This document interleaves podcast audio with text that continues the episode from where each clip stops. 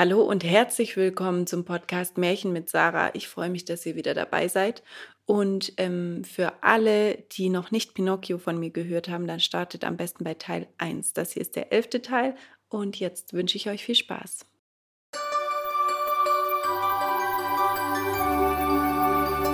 Siebenundzwanzigstes Stück. Die Rauferei am Meere. Bengele kam zuerst an den Strand. Die aufgehende Sonne spiegelte sich tausendfältig in der leicht bewegten See. Die Luft war so rein und hell, dass man meilenweit hinaussehen konnte über das glänzende Wasser. Der Hampelmann strengte seine Augen an, aber es war nichts zu erspähen, nicht einmal ein Schifferkahn. Wo ist jetzt der große Hai? fragte Bengele. Er wird noch Kaffee trinken, gab einer spöttisch zur Antwort. Ein anderer machte es noch ärger und sagte, er hat vielleicht noch nicht ausgeschlafen. Über diese blöden Antworten und das boshafte Gelächter der Kameraden ward Bengele wütend. Er sah ein, dass sie ihn an der Nase geführt hatten und fuhr sie zornig an. Mir so einen Bären aufzubinden, ihr Gauner, was hatte das für einen Sinn? Einen feinen Sinn, schrien sie alle. Nämlich, wir haben dich heute auch einmal in unsere Gesellschaft bekommen. Schäme dich doch, jeden Tag so pünktlich zur Schule zu laufen und alle Aufgaben zu machen. Was habt ihr daran auszusetzen? Sehr viel. Durch dich sind wir immer blamiert. Weshalb? Weil du zu viel lernst, sind wir stets hinten dran. Das lassen wir uns nicht mehr länger gefallen. Auch wir wollen etwas gelten in der Schule. Was muss ich also tun? Du musst die Schule ebenso satt bekommen wie wir und auch denken, dass es bloß drei Ekel gibt. Die Schule, die Lehrer und die Aufgaben. Wenn ich aber nach wie vor meine Sachen lerne, dann schauen wir dich gar nicht mehr an und eines schönen Tages wirst du es teuer büßen. Da schüttelte sich der Hampelmann vor Lachen und sagte, Ihr seid doch zu einfältig.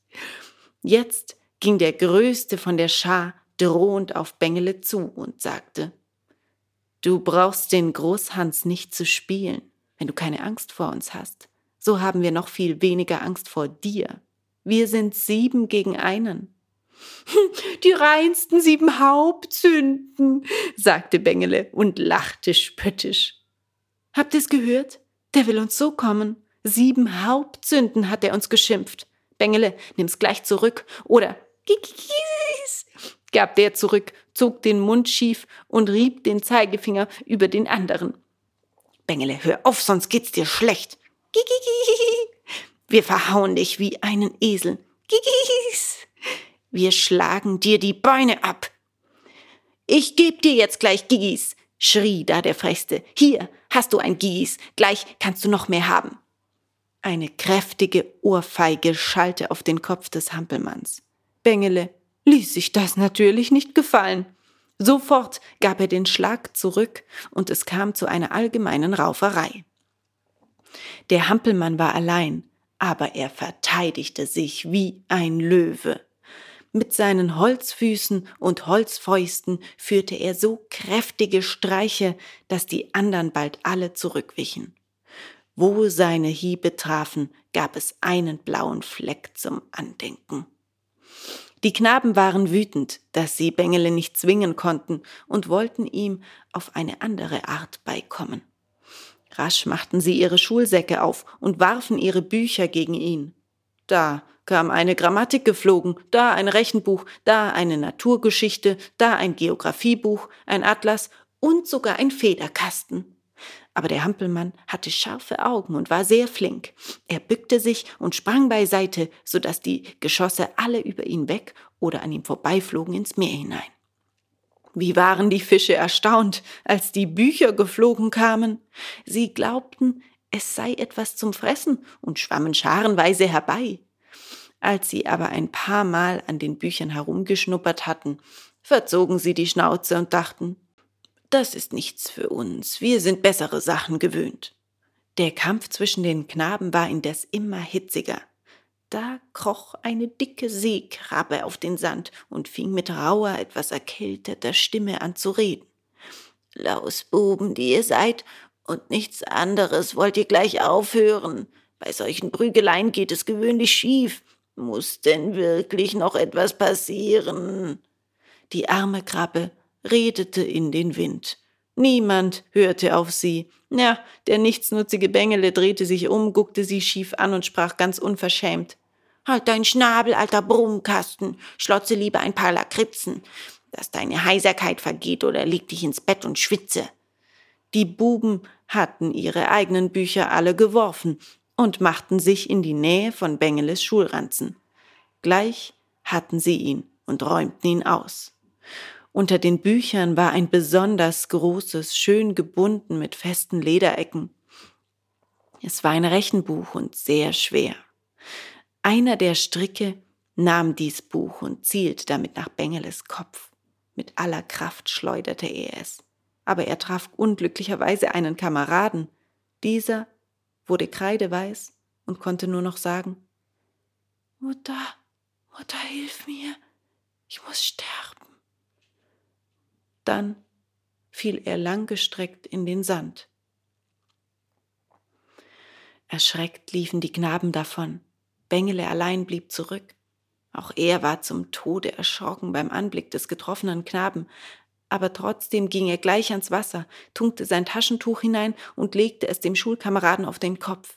Nochmals wiederholte er diese Arbeit, weinte, jammerte und rief dem Armen beständig Eugen, Eugen, armer Eugen, mach doch die Augen auf und schau mich an. Gib mir doch Antwort. Ich habe es ja nicht getan. Ich bin sicher nicht gewesen. Mach die Augen doch auf, Eugen. Wenn du die Augen nicht aufmachst, muss ich auch sterben. Oh Gott, wenn ich nach Hause komme, was wird meine liebe Mutter sagen? Was soll aus mir werden? Wohin soll ich davonlaufen? Wo kann ich mich verstecken, wenn ich nur in die Schule gegangen wäre? Warum musste ich auf die Kameraden hören? Die sind mein Unglück. Der Herr Lehrer hat es mir immer gesagt und die Mutter auch, geh nicht mit den bösen Kameraden. Ja, aber ich bin ein eigensinniger Holzkopf. Ich lasse alles reden und tue immer, was ich will. Mit meinem Eigensinn habe ich noch keine glückliche Stunde im Leben gehabt, lieber Himmel. Wie soll das noch gehen? Wie wird diese Geschichte enden? So heulte und jammerte Bengel in einem fort schlug sich an den Kopf vor Verzweiflung und rief immer wieder den armen Eugen. Dumpfe Schritte waren auf einmal zu vernehmen. Der Hampelmann drehte sich um, vor ihm standen zwei Gendarmen. Was machst du da auf dem Boden? fragten sie. Ich helfe meinem armen Schulkameraden. Ist ihm übel geworden? Ich, ich glaube ja. Da bückte sich der eine Gendarm nieder und schaute Eugen an. Was? sagte er darauf. Übel geworden allerdings. Hm, man kann auch so sagen. Dieser Knabe hat einen Schlag an die Schläfe bekommen. Wer hat ihn geschlagen? Ich, ich, ich nicht, stotterte Bengele. Schon nahm ihm die Angst den Atem. Wer dann? Ich nicht, beteuerte Bengele. Womit ist er geschlagen worden? Mit diesem Buch, sagte der Hampelmann und hob das schwere Rechenbuch auf. Wem gehört dieses Buch? Mir. Das sagt alles. Es bedarf keines weiteren Beweises mehr. Vorwärts, auf. Du gehst jetzt mit uns. Ja, aber vorwärts. Ich bin doch unschuldig. Keine Redensarten, du gehst mit uns. Die Gendarmen riefen ein paar Fischer herbei, die gerade am Ufer mit ihren Kähnen vorbeifuhren, und sagte zu ihnen Nehmt diesen ohnmächtigen Knaben mit nach Hause und pfleget ihn. Morgen werden wir kommen und nach ihm sehen. Dann nahmen sie Bengel in die Mitte und kommandierten nach Soldatenart. Vorwärts, gut ausgeschritten, sonst kannst du Schlimmeres erleben. Ohne Widerrede ging Bengele voran ins Land hinein. Es war derselbe Weg, auf dem er einst das erste Mal nach Fleißigenstadt gekommen war. Das arme Kerlchen wusste nicht mehr, wo ihm der Kopf stand. Alles erschien ihm wie ein böser Traum. Er war halb von Sinnen, sah alles doppelt, seine Beine wackelten. Die Zunge war ihm wie gelähmt, Er hatte kein Wort mehr herausbringen können. Ein Gedanke aber ging ihm wie ein Nadelstich durch die Seele. Was wird die gute Fee sagen, wenn sie mich zwischen den Gendarmen am Hause vorbeigehen sieht? Ich möchte lieber sterben, als diese Schande erleben. Sie kamen schon zu den ersten Häusern des Städtchens. Da riss ein Windstoß dem Bengele die Mütze vom Kopfe und trug sie zehn Schritte ins Feld hinein. Darf ich bitte meine Kappe holen? fragte er die Gendarmen. Geh, aber flink. Bengele ging, hob die Mütze auf und lief davon. In großen Sprüngen rannte er durch die Felder dem Meere zu. Die Gendarmen versuchten es gar nicht, den leichtfüßigen Hampelmann zu fangen. Sie hetzten ihm eine schreckliche Bulldogge nach, und nun begann ein lustiges Jagen. Die Leute auf der Straße blieben stehen und schauten den beiden Rennern nach. Aber weit konnte man den Wettlauf nicht verfolgen. Bengele und die Bulldogge wirbelten einen Staub auf wie ein rasendes Auto und waren bald verschwunden.